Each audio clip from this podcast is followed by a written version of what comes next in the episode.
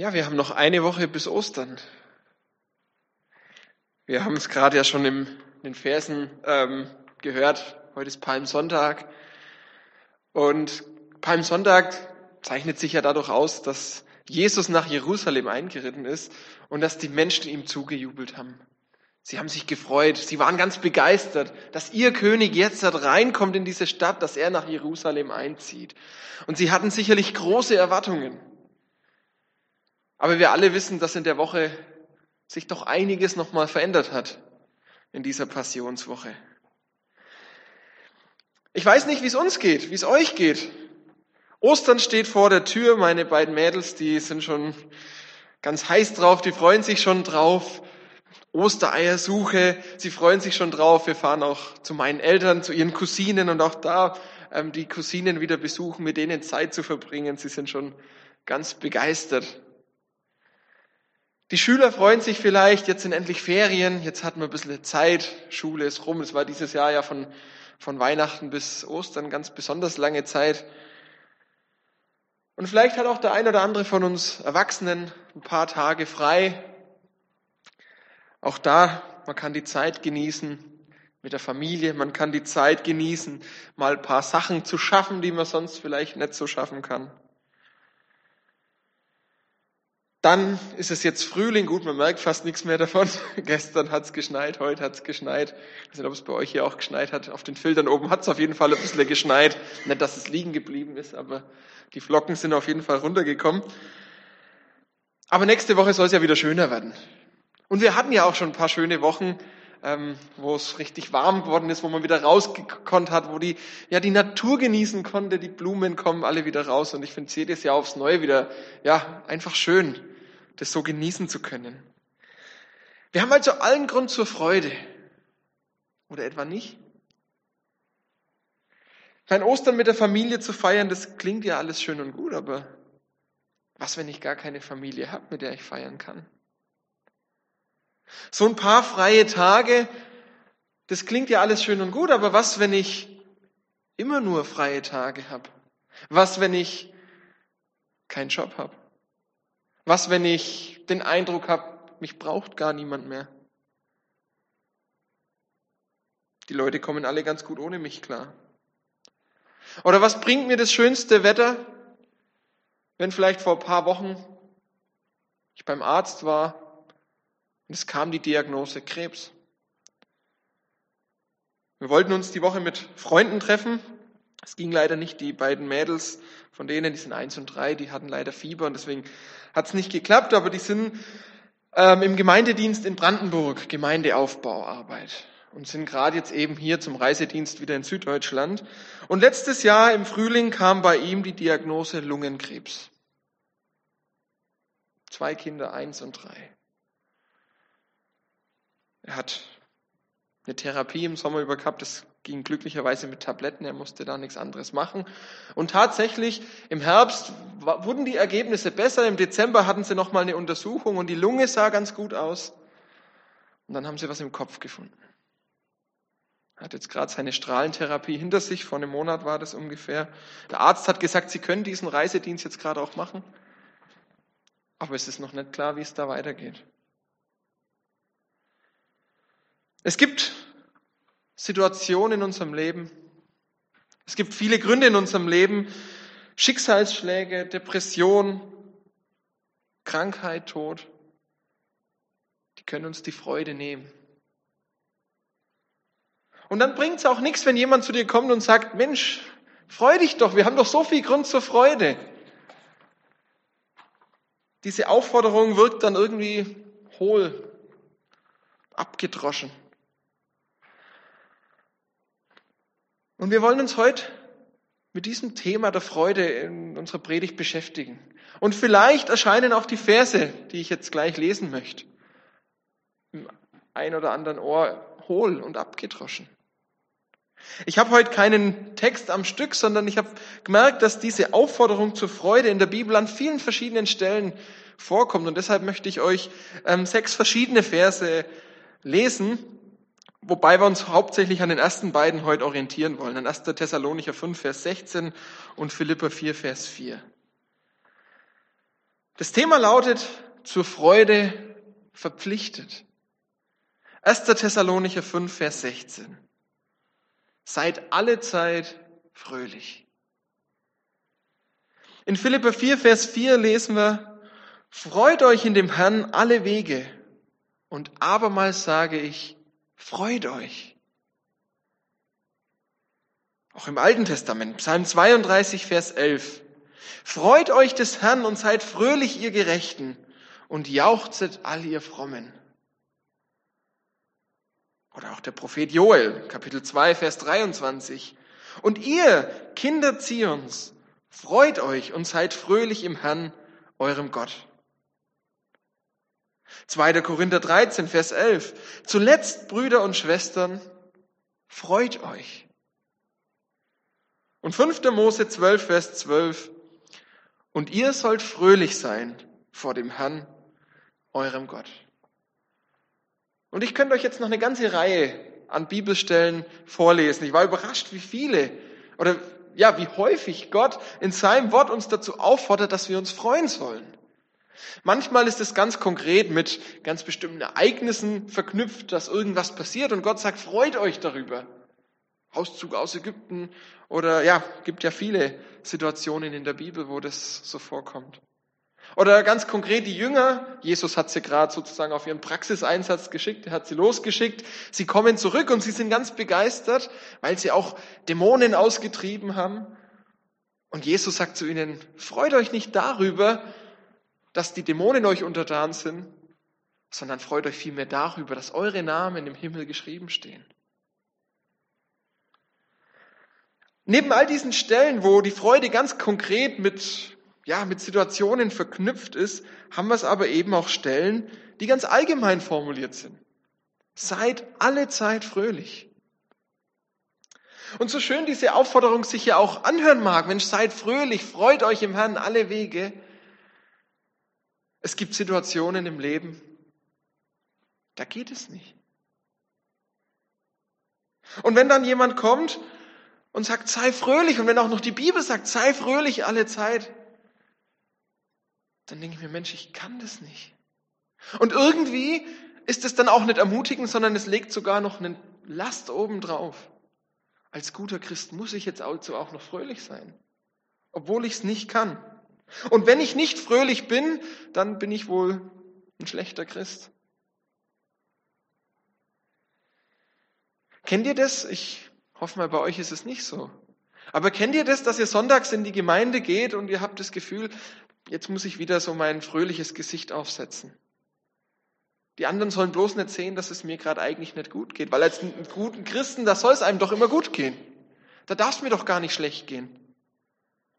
Und es ist doch eigentlich auch viel einfacher, oder? Wenn es uns allen gut geht, es macht es doch viel leichter, es ist viel unkomplizierter, wir müssen uns nicht mit Problemen beschäftigen. Wir können uns einfach, ja, miteinander freuen.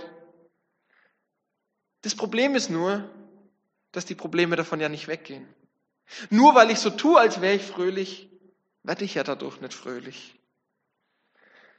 Ich bin über mich selber erschrocken, als ich gemerkt habe, wenn ich Leute frage, man sich so begegnet, dann ja, grüßt man sich und fragt, wie es einem geht, dass ich mittlerweile meistens frage, geht's dir gut? Dachte mir, das ist eigentlich, ich möchte eigentlich nur hören, dass der andere sagt ja. Bin ich bereit, dass der andere auch mal sagt nein? Bin ich bereit dafür, dass der andere mir auch mal sein Leid klagt? Oder wäre es mir am liebsten, uns geht's allen immer gut und wir müssen gar nicht groß über Probleme sprechen? Gut, ich kann dann auch noch ganz fromm argumentieren und sagen, die Bibel sagt doch, seid fröhlich alle Zeit, freut euch im Herrn alle Wege. John Piper, ein amerikanischer Theologe, ich weiß nicht, ob ihn jemand kennt, ähm, er hat sich dieses Thema der Freude ein bisschen zu seinem Steckenpferd gemacht. Er spricht ganz viel über Freude und er verknüpft das Thema der Freude mit dem Thema der Verherrlichung Gottes. Er sagt, das höchste Ziel ist es, dass Gott verherrlicht wird. Es geht in erster Linie um Gott und um seine Verherrlichung. Es geht nur in zweiter Linie um uns Menschen und unsere Rettung. Das alles dient letztendlich dazu, dass Gott dadurch verherrlicht wird. Und er sagt in seinem Buch Sehnsucht nach Gott, und anhand dieses Zitats baut er letztendlich dann auch das ganze Buch auf, er sagt, das Menschenhauptziel ist es, Gott zu verherrlichen, indem er sich für immer an ihm freut. Er sagt also, wir können Gott am meisten dann verherrlichen, wenn wir uns an ihm erfreuen. Er vergleicht ganz, ja, er bricht runter auf das Thema der Ehe und äh, vergleicht es damit und sagt, Mensch, überleg doch mal, wie ehrst du deinen Partner mehr? Wenn du aus Pflichtbewusstsein Gutes tust oder wenn du ihm aus Freude Gutes tust? Wenn du ihm Gutes tust, weil du denkst, naja, ich muss es ja, ich bin ja immerhin mit ihm verheiratet oder mit ihr verheiratet und jetzt muss ich auch mal wieder ein bisschen ähm, nett sein, freundlich sein, dem anderen irgendwie deutlich machen, dass ich ihm lieb. Oder weil ich es einfach aus Begeisterung heraus mache, weil ich mich einfach dran freue am anderen und deswegen Gutes tue. Ich denke, dieses Beispiel zeigt relativ deutlich, was den anderen mehr ehrt, wenn ich mit Freude was für den anderen mache. Und so sagt Piper, ist es auch bei Gott. Wir verherrlichen Gott am meisten, wenn wir uns an ihm erfreuen, wenn wir unsere Freude nicht in weltlichen Dingen suchen, sondern allein in Gott. Es ist also nicht nur die Bibel, die sagt, wir sollen uns freuen, sondern John Piper sagt auch, das höchste Ziel ist es, Gott zu verherrlichen und das können wir am besten dadurch machen, indem wir uns an Gott freuen. Nachdem also schon die Bibel und John Piper sagen, gut, er begründet es ja anhand der Bibel, dass wir uns an Gott freuen sollen, möchte ich noch eine dritte Meinung dazu ähm, ja, nennen und das ist der Kirchenvater Augustinus. Der hat das Zitat geprägt, vielleicht kennt es auch der eine oder andere, wo er sagt, in dir muss brennen, was du in anderen entzünden möchtest. Er macht also deutlich, wenn du jemand anderen von etwas begeistern möchtest, dann musst du selbst davon begeistert sein. Also ganz konkret, wenn du jemanden für Jesus begeistern möchtest, dann musst du selbst von Jesus begeistert sein. Wenn du in anderen Freude am Glauben wecken willst, dann musst du selber diese Freude an Jesus haben. Das heißt, um missionarisch unterwegs zu sein, um andere Menschen für Jesus zu begeistern, müssen wir uns an Jesus freuen, muss die Freude an Jesus unser Herz erfüllen. Und auch hier wieder, so schön sich das anhören mag, der Druck wird irgendwie immer größer. Die Bibel sagt, sei alle Zeit fröhlich. John Piper sagt, um Gott zu verherrlichen, musst du dich an ihm freuen. Und auch Augustinus sagt, wenn du andere Leute für Jesus begeistern möchtest, dann musst du selber diese Freude am Herrn in deinem Herzen haben. Was macht das mit uns? Was macht diese Aufforderung mit uns? Und ich glaube, in der Regel tendieren wir in zwei Richtungen. Die eine Richtung, das, manche Leute gehen vielleicht eher in die, die sagen, ja, jetzt habe ich diesen Auftrag zur Freude gesehen, jetzt kann ich mich beweisen, dass ich ein guter Christ bin, jetzt kann ich zeigen, was ich drauf habe, ich freue mich an Gott. Und ich kann jetzt allen mal zeigen, was für ein fröhlicher Christ ich bin. Und der andere denkt vielleicht eher, bei dem geht's in die andere Richtung und sagt, das kann ich nicht. Ich würde mich gern an Gott erfreuen, aber es geht nicht. Die Umstände in meinem Leben, die lassen es nicht zu. Der Anspruch Gottes, wenn er sagt, freu dich alle Zeit, der ist zu groß. Die erste Reaktion führt zu Überheblichkeit. Ich kann es machen. Ich zeige allen, was für ein guter Christ ich bin. Und die zweite Reaktion führt zu Frust. Und deshalb brauchen wir, um mit diesem Anspruch Gottes auf eine gute Art und Weise umgehen zu können, vor allem eines, nämlich das Evangelium. Was ist das Evangelium? Gut, das würdet ihr wahrscheinlich sagen, kennen wir doch alle, haben wir doch schon hoch und runter buchstabiert, das ist doch das Grundlegende unseres Glaubens. Aber ich glaube, das müssen wir immer wieder neu verinnerlichen, was das Evangelium beinhaltet. Ich habe gemerkt, dass wir das Evangelium oftmals nur auf unsere Rettung beziehen. Dass wir das Evangelium so verstehen, dass wir sagen, ähm, wir Menschen, wir sind Sünder, wir brauchen Erlösung, Jesus ist für unsere Schuld am Kreuz gestorben und wenn wir an ihn glauben, dann haben wir Rettung. Und das ist natürlich absolut richtig. Das heißt, wir haben diesen Anspruch Gottes, heilig zu sein. Aber der Mensch, aufgrund seiner sündigen Natur, der kann diesem Anspruch Gottes nicht genügen.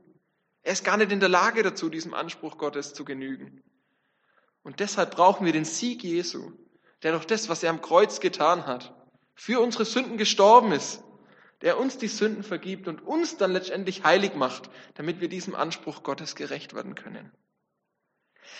Aber das ist noch nicht alles.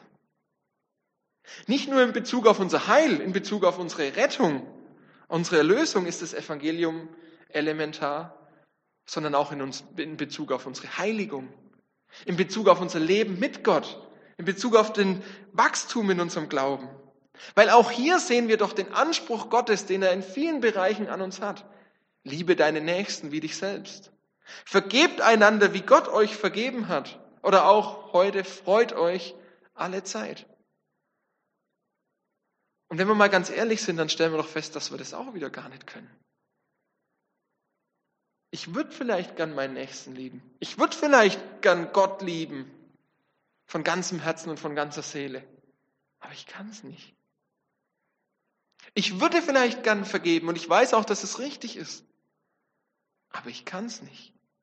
Gut, Kleinigkeiten können wir alle vergeben. Klar. Aber was, wenn jemand dich mal richtig verletzt hat? Wenn dir jemand richtig wehgetan hat? Kann ich ihm dann vergeben? Ich würde mich gern freuen, aber ich kann es nicht. Ich kann diesem Anspruch Gottes nicht gerecht werden. Und das ist das Dilemma, in dem wir stecken. Dass wir als Menschen immer wieder erkennen müssen, und dann ist es egal, ob ich jetzt nicht Christ bin und merke, ich kann diesem Anspruch Gottes in Bezug auf die Heiligkeit nicht, ähm, nicht gerecht werden, oder ob ich Christ bin und stelle dann fest, ich kann auch da den Anforderungen Gottes nicht gerecht werden. Wir müssen erkennen, dass wir unter dieser Last, die Gott uns auferlegt, letztendlich zerbrechen müssen. Aber dieser Zerbruch ist notwendig, damit wir dadurch zum Sieg kommen. Denn in dem, dass wir erkennen, dass wir es nicht können, erkennen wir, dass wir jemand anders brauchen, der das kann. In dem, dass wir erkennen, ich bin gar nicht in der Lage dazu, zu lieben, zu vergeben, mich an Gott zu erfreuen, erkenne ich, dass ich jemanden brauche, der mein Leben verändert nämlich Jesus selbst. Der Heilige Geist in uns, Jesus in uns. Der ist es, der mich verändern kann, der mein Herz verändern kann, damit ich fähig werde zu lieben, zu vergeben und mich auch an Gott zu freuen. Ich glaube, wir haben oft diese einseitige Betonung des Evangeliums, dass wir sagen, da dreht sich nur ums Heil und wenn, wenn, ja, wenn wir das mal verstanden haben, dann müssen wir uns, können wir jetzt endlich mal ins Eingemachte gehen. Dann können wir uns endlich mal den wichtigen Themen des Glaubens widmen. Aber ich glaube, das Evangelium durchdringt alle Bereiche unseres Lebens, weil wir immer wieder feststellen, egal worum es geht, dass wir nicht weiterkommen, dass wir selber es einfach nicht schaffen und dass wir Jesus brauchen, der uns verändert. So wie Jesus ja selber sagt, ohne mich könnt ihr nichts tun. Christsein heißt nicht, du wurdest erlöst von Jesus und jetzt zeig mal, was für ein guter Christ du bist. Christsein heißt, dass wir Tag für Tag aufs Neue aus der Gnade Jesu leben. Dass wir Tag für Tag aufs Neue erkennen, ich kann's nicht. Aber du, Herr, du kannst es. Was bedeutet es jetzt für die Freude am Herrn, für unser heutiges Thema? Es bedeutet ganz konkret, Freude ist ein geistlicher Prozess. Galater 5, Vers 22, da ist von der Frucht des Geistes die Rede. Und ein Teil dieser Frucht ist auch die Freude. Das heißt, die Freude am Herrn, die kann ich mir nicht erzwingen, indem ich sage, ich freue mich, ich freue mich, ich freue mich. Die Freude am Herrn bewirkt der Heilige Geist in meinem Herzen. Das heißt, er ist derjenige, der es tut. Und vor allem, wenn der Heilige Geist in uns lebt, wenn wir mit Jesus leben, dann wird sich auch was verändern. Dann wird auch Frucht entstehen. Natürlich kann ich es nicht erzwingen. Ich kann es nicht, wir, wir hätten es gern manchmal, dass, was, dass Dinge auch schneller passieren. Dass man sich wünscht, ähm, ich möchte jetzt gern Freu, die Freude haben, ich möchte jetzt gern geduldiger sein, aber das geht nicht von heute auf morgen. Vor paar Wochen, ähm, wir haben so ja, kleines Gärtle, im Garten kann man es fast eigentlich nicht bezeichnen, ähm, neben unserer Wohnung. Und da ist auch, ähm, also früher war das mal noch so ein Beet und das ist mittlerweile alles ähm, gepflastert und zwischen, also direkt neben dem Haus, das ist dann eben sind so Kieselsteine. Ähm, und da kommen seit Jahren oder seit wir da wohnen eigentlich treu aus diesen Kieselsteinen heraus jedes Jahr zwei Tulpen. Und die Tulpen sind wirklich schön. Und als wir da vor ein paar Wochen erstmals draußen waren und da wieder ein bisschen was geschafft haben, da kamen schon eben die Tulpen so langsam wieder raus. Aber nur weil die Tulpen schön sind, kann ich mich jetzt nicht hinsetzen und versuchen, die irgendwie rauszuziehen und aufzumachen, damit ich die Tulpen sehen kann, sondern ich muss warten. Ich muss dem Zeit geben, bis die Tulpe wächst und aufblüht und dann kann ich sie auch genießen. Und so ist es eben auch mit der Frucht des Geistes. Die ist nicht sofort da. Sie wächst kontinuierlich. Das ist Wachstum im Glauben. Das macht's ja aus. Dass wir wachsen dürfen. Dass wir uns von Gott beschenken lassen dürfen.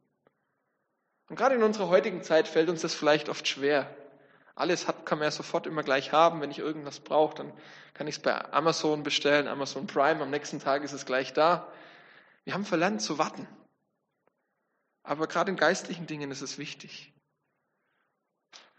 Da wäre es natürlich super, wenn man eine andere Frucht des Geistes, die Geduld, gleich hätte. Gell? Dann wird es auch immer auch leichter fallen, auf die anderen Dinge zu warten. Das heißt, Freude ist eine Frucht des Geistes. Der Heilige Geist muss in uns bewirken. Ich glaube, es ist auch wichtig, sich mal die Frage zu stellen, was ist denn Freude? Wenn wir jetzt die ganze Zeit von fröhlich sein, von Freude am Herrn reden, was ist es denn überhaupt im biblischen Sinne? Geht es denn darum, dass ich mit einem Dauergrinsen durch die Gegend laufe, ähm, dass ich Schicksalsschläge in meinem Leben einfach mit einem Lächeln wegstecken kann, dass Emotionen wie Trauer und Schmerz einem irgendwann fremd werden? Nein.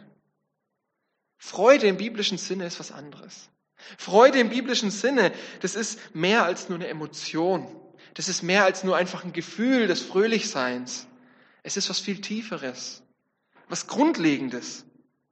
Ich finde es interessant, wie häufig die Freude in der Bibel in einem Atemzug mit dem Frieden genannt wird. Freude und Friede, das gehört irgendwie zusammen. Dieser Friede Gottes, dieser Shalom, dieser tiefe innere Friede, diese ja auch tiefe Zufriedenheit in Gott. Wenn wir gerade den Philipperbrief anschauen, wo Paulus ja immer wieder das betont, freut euch im Herrn und abermals sage ich, freut euch, dann ist es interessant zu sehen, aus welcher Situation heraus Paulus diesen Brief schreibt. Er sitzt ja nicht gerade in seiner Ferienwohnung da an der türkischen Riviera in seinem Liegestuhl und hat gerade erfahren, dass es in Philippi ein bisschen schwierig ist und schreibt ihnen so nach dem Motto, Mensch, habt euch doch nicht so, freut euch einfach mal ein bisschen mehr. Nein, Paulus schreibt aus dem Gefängnis. Und dieses Gefängnis, in dem Paulus ist, das kann man uns, glaube ich, nicht vorstellen, wie es heute Gefängnisse sind, wo auch so Artikel über die Menschenwürde existiert, an dem man sich dann auch halten muss. Sowas gab es damals noch nicht. Und Paulus war jetzt auch nicht für eine begrenzte Zeit im Gefängnis, dass er wusste, na, in der Woche komme ich eh wieder raus, dann ist alles gut, das musst jetzt mal halt noch durchhalten und dann geht's wieder raus. Nein, Paulus hat damit gerechnet, dass er jeden Moment sterben könnte. Das war dem Philipperbrief relativ klar deutlich. Dass er damit rechnet, dass er bald sterben könnte. Und in dieser Situation, im Gefängnis, wo es ihm schlecht geht, wo er auf den Tod wartet, dort schreibt er jetzt plötzlich an die Philipper, freut euch im Herrn. Dort schreibt er einen Brief, der ja, sich ständig nur um Ermutigung, um Trost dreht. Wie geht es? Wie kann Paulus das machen? Weil er diese Freude, weil er diesen Frieden in seinem Herzen hat. Und er gibt uns im Philipperbrief auch eine Antwort drauf, wie dieser Friede, wie diese Freude in sein Herz eingezogen ist. In Philipper 4, Vers 4 heißt es ja, freut euch im Herrn alle Wege. Und abermals sage ich, freut euch. Und dann geht's weiter mit den Versen, und eure Güte lasst kund sein allen Menschen. Der Herr ist nahe. Sorgt euch um nichts, sondern in allen Dingen lasst eure Bitten in Gebet und Flehen mit Danksagung vor Gott kund werden. Und der Friede Gottes, der höher ist als alle Vernunft, wird eure Herzen und Sinne in Christus Jesus bewahren. Paulus sagt, legt eure Sorgen nieder, legt alles vor Gott hin. Und dann wird was ganz Unglaubliches passieren, was total unlogisch ist. Dann wird ein Friede, der euer Denken übersteigt, der alle Vernunft übersteigt. Ein Friede wird euer Herz ergreifen, auch in Situationen, in denen es unmöglich ist. Paulus sagt, vertraut euch Gott an und dann wird dieses absolut unlogische, unvernünftige passieren, dass nämlich ein Friede, eine Freude euer Herz erfüllt, die selbst den ja, schwierigsten Situationen im Leben trotzt. Und dieser Friede, diese Freude bedeutet nicht, dass Paulus jetzt dann im Gefängnis sitzt und immer nur strahlend da sitzt und nur begeistert ist. Nein, diese Freude im biblischen Sinne, die kann auch weinen. Diese Freude, die kann auch trauern. Diese Freude, die kann auch leiden, die kann sich auch sorgen. Aber diese Freude weiß ich fest gegründet in Gott. Sie freut sich am Herrn, so wie es ähm, Esra ja auch im Buch Nehemia sagt, seid nicht bekümmert, denn die Freude am Herrn ist eure Stärke. Diese Freude weiß, dass die Stärke im Herrn begründet liegt. Diese Freude weiß, was wir in den Augen Gottes sein dürfen, seine Kinder. Diese Freude weiß, was Gott alles für uns bereithält. Jetzt sagt ihr vielleicht, Mensch, das hört sich alles schön und gut an. Und ich weiß, dass ich Kind Gottes sein darf. Ich weiß auch, was Gott alles für mich bereithält. Und ich würde mich gern freuen, aber trotzdem ist mir diese Freude fremd. Das hört sich in der Theorie ja alles schön und gut an, wenn du das jetzt von da vorne so sagst. Aber es geht nicht ins Herz. Wie kann ich denn diese Freude jetzt in meinem Leben bewirken? Wie kann ich mich an Gott freuen? Und das Erste ist klar, ich habe es bereits schon gesagt, es ist ein geistlicher Prozess. Das heißt, wir können es nicht machen. Es muss Gott wirken. Und trotzdem glaube ich, dass wir diesen geistlichen Prozess fördern oder auch behindern können. Ganz einfaches Beispiel. Wie ähm, schaut es denn in Beziehungen zwischen Menschen aus? Welche Beziehungen machen uns am meisten Freude? Es sind natürlich die Beziehungen, die besonders tief sind. So oberflächliche Beziehungen, ja, das ist ganz schön und nett, wenn man sich dann mal sieht, das ist ganz nett, aber richtig freuen tue ich mich über die Menschen, zu denen ich eine tiefe Beziehung habe. Wie entsteht diese tiefe Beziehung? Indem man Zeit miteinander verbringt, indem man miteinander spricht, indem man sich einander öffnet, indem man mit dem anderen Dinge teilt, die man mit sonst niemandem teilt, indem er bereit ist, nicht nur seine Stärken zu offenbaren, sondern auch die eigenen Schwächen. Dadurch entsteht Tiefe, dadurch entsteht auch Freude aneinander. Und so ist es im Prinzip auch bei Gott. Die Freude an Gott wächst in der Gemeinschaft mit Gott. Das heißt, dass wir auch mit Gott unsere Freuden und unsere Sorgen teilen, dass wir ihm mitteilen, was uns beschäftigt. Das ist ja das, was wir gerade im Philipperbrief gelesen haben. Dass wir all das, was uns beschäftigt, aber auch das, was uns freut, all unser Leid, alle unsere Klagen, die wir vielleicht auch gegenüber Gott haben, dass wir sie vor ihm hinlegen. Und dann wird genau das passieren, was wir gerade gelesen haben, dass dieser Friede, der alle Vernunft übersteigt, in unsere Herzen einzieht. Das Zweite ist, dass wir uns mit Gott beschäftigen, dass wir Zeit mit ihm verbringen, dass wir diese Beziehung mit ihm suchen. Und das bedeutet ganz konkret, dass wir uns auch mit seinem Wort, mit der Bibel beschäftigen. Weil in der Bibel hat sich Gott offenbart. In der Bibel zeigt er uns, wer er ist. Und in der Bibel und durch die Bibel dürfen wir erkennen, wer er ist, wie herrlich er ist. Und interessanterweise, wenn wir nämlich die Bibel lesen, dann schützt es auch vor falschen Erwartungen. Vielleicht haben wir die Erwartung, dass wir denken, Mensch, wenn ich mit, mit Jesus lebe, dann muss alles schön und gut sein. Jetzt bin ich doch, jetzt bin, folge ich ihm doch nach und jetzt, wie kann es sein, dass mir diese und jene Dinge noch in meinem Leben passieren?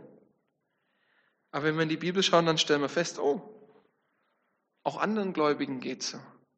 Dann stellen wir fest, oh, Jesus sagt ja sogar, wenn ihr mir nachfolgt, dann kann es ganz schön schwierig werden.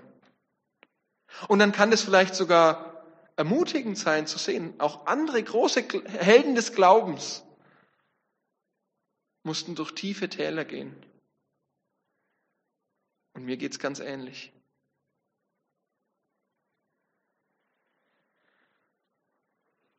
um in der Freude zu wachsen, können wir Gott auch einfach ganz konkret darum bitten. Lasst uns in Gebet gehen. Lasst uns darum bitten, dass diese Frucht des Geistes in uns wächst, dass die Liebe wächst, dass die Freude wächst, dass die Langmut wächst und all die Dinge, die dort noch genannt sind. Jesus sagt ähm, in Johannes 15 doch, dass wenn wir in ihm sind und er in uns, dann können wir bitten, was wir wollen und es wird uns widerfahren. Welche Bitte ist denn mehr im Willen Gottes als die nach geistlichem Wachstum? Er hat uns versprochen, er wird es uns auch schenken. Vielleicht nicht immer so schnell, wie wir es uns wünschen würden, klar. Aber das ist eine Bitte, die absolut im Willen Gottes ist. Und noch eins ist, dass wir auch seine Nähe suchen. Ich finde es faszinierend, wenn man mal die Psalmen einfach liest. Jetzt ist jetzt nur ein Beispiel, Psalm 63. Dort schreibt David, Gott, du bist mein Gott, den ich suche. Es durstet meine Seele nach dir. Mein Leib verlangt nach dir. Aus trockenem Durmland, wo kein Wasser ist. So schaue ich aus nach dir in deinem Heiligtum. Wollte gerne sehen deine Macht und Herrlichkeit denn deine Güte ist besser als Leben und meine Lippen preisen dich und so weiter.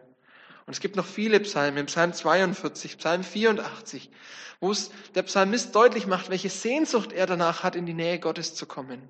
Wo er sagt, es gibt nichts Größeres. Psalm 84, ein Tag in deinen Vorhöfen ist schon besser als tausend sonst wo. Allein in den Vorhöfen Gottes zu sein, ist schon besser als irgendwo sonst auf dieser Welt. Und es zeigt diese Sehnsucht nach der Nähe Gottes. Und ich glaube auch da, um uns mehr an Gott zu freuen, um dass diese Freude wächst, müssen wir seine Nähe suchen. Aber manchmal schreckt uns das vielleicht auch ein bisschen ab. Weil die Nähe Gottes nicht einfach nur, ja, wie soll ich sagen, nicht einfach nur eine Wohlfühloase ist. Die Nähe Gottes ist nicht einfach immer nur angenehm. Die Nähe Gottes kann auch sehr unangenehm sein.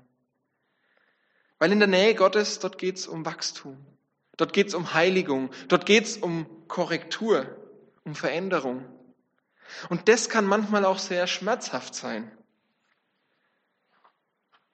Aber gerade da müssen wir durch, damit die Freude weiter wachsen kann, damit wir im Glauben weiter wachsen können. Die Nähe Gottes ist vielleicht nicht immer angenehm, Oft schon, klar. Bei ihm finden wir auch Friede und Trost. Aber sie ist vor allem eins, nämlich heilsam und für unser Leben notwendig. Und ich glaube, das ist vielleicht oft auch unser Problem. Und da dürft ihr mich jetzt nicht falsch verstehen. Das soll jetzt ähm, kein Vorwurf sein oder dass ich so gleich das in euer Leben hineinsprechen möchte. Aber manchmal kann es vielleicht sein, dass wir aus dem Tiefen unseres Lebens nicht rauskommen, aus dieser Freudlosigkeit unseres Lebens nicht rauskommen, weil wir nicht uns trauen, in die Nähe Gottes zu gehen. Weil wir Angst davor haben, vor dem, was Gott in unserem Leben aufdeckt. Vielleicht hast du Angst davor, was Gott in dir verändern möchte, wenn du dich ihm öffnest. Vielleicht hast du Angst davor, dass du sagst, Mensch, ah, es gibt Bereiche im Leben, es gibt viele Bereiche, da darf Gott gern rein, aber es gibt so manche, die halte ich gern vor ihm verschlossen. Und mir geht's genauso. Dass ich auch sage, ja, viele Bereiche in meinem Leben, Gott, da darfst du gern rein, aber so die paar, die mir unangenehm sind, da bleib lieber draußen. Jesus sagt in Matthäus 11, Vers 28 bis 30, kommt her zu mir, alle, die ihr mühselig und beladen seid. Kommt her, habt keine Angst. Ich will euch erquicken. Nehmt auf euch mein Joch und Land von mir, denn ich bin sanftmütig und von Herzen demütig. So werdet ihr Ruhe finden für eure Seelen, denn mein Joch ist sanft und meine Last ist leicht. Jesus spricht davon, dass er uns ein Joch auferlegt. Er sagt, dieses Joch, das hat auch ein Gewicht. Es ist auch eine Last, die das, das, das mit sich bringt. Aber es ist leicht. Es ist besser. Also prüf dich. Wie sieht deine Beziehung zu Gott aus? Gibt es Bereiche in deinem Leben, wo du sagst, stimmt, da möchte ich Gott tatsächlich draußen halten. Und vielleicht hilft es, sich an den Stellen auch Gott zu öffnen. Und ein letztes, die Freude an Gott, sie wächst nicht nur in der Gemeinschaft mit Gott, sie wächst auch dann, wenn wir füreinander beten. Und das ist auch ein ganz wichtiger Dienst, den wir füreinander tun müssen. Guckt mal nach, was Paulus oder was das Hauptgebetsanliegen von Paulus ist, wenn ihr mal die Briefe lest. Es geht immer um geistliches Wachstum. Er betet zum Beispiel in Römer 15, Vers 13. Darum ist es mein Wunsch, dass Gott, die Quelle aller Hoffnung, euch in eurem Glauben volle Freude und vollen Frieden schenkt, damit eure Hoffnung durch die Kraft des Heiligen Geistes immer unerschütterlicher wird. Lasst uns also nicht nur für unsere alltäglichen Anliegen beten, das auch, das ist wichtig, aber lasst uns vor allem für unsere grundlegenden Anliegen beten. Lasst uns dafür beten, dass wir wachsen im Glauben. Lasst uns hier auch von Paulus lernen. Mein Fazit für heute, wenn der Text heißt, seid fröhlich alle Zeit, dann müssen wir erkennen, Mensch, es geht in vielen Situationen, es ist super, da fällt es uns leicht, Gott zu loben, weil er Großes getan hat. Aber oftmals fällt es uns auch ganz schön schwer. Und da zu erkennen, ich kann es nicht reißen, ich kann es nicht erzwingen. Ich brauche den Heiligen Geist, der mir die Freude schenkt. Lasst uns also nach dieser Freude ausstrecken, nach dieser Freude, die allen Umständen trotzt. Lasst uns die Nähe Gottes suchen. Lasst uns füreinander beten. Lasst uns diese Sehnsucht nach Gott in unseren Herzen, ja, lasst sie uns wachsen. Und das ist mein Wunsch an euch hier als Gemeinde, an jeden einzelnen von euch, dass ihr wachsen dürft in der Liebe, in der Freude am Herrn, dass ihr begeistert werdet von ihm und dass diese Freude euch auch durchträgt durch die schwierigsten Umstände eures Lebens. Ich möchte noch beten. Herr Jesus, und du schenkst uns in unserem Leben viel Grund zur Freude und dafür möchte ich dir von Herzen danken. Und doch gibt es immer wieder auch Situationen in unserem Leben, wo es uns ja überhaupt nicht nach Freude zumute ist. Doch gibst du uns auch, wie es Bonhoeffer auch in seinem Lied schreibt, diesen bitteren Kelch zu trinken, wo wir nicht verstehen können, was das jetzt bedeutet. Herr, ich möchte dich bitten, dass du uns eine Freude in unser Herz gibst, die auch durch die schweren Zeiten trägt. Ich möchte dich bitten, dass du einen Frieden in unser Herz gibst, dass wir auch in den schwierigsten Umständen unseres Lebens wissen dürfen, dass wir alle Hoffnung in dir haben und dass du größer bist als das Tal, durch das wir gerade gehen müssen. Herr, ich möchte dich bitten, dass du uns ja mit einer Freude beschenkst, die ansteckend ist, auch für andere. Dass wir eine Begeisterung für dich haben, die auch andere sehen und spüren, damit du durch unser Leben verherrlicht wirst. Denn dir allein gebührt Lob und Preis und Ehre in alle Ewigkeit. Amen.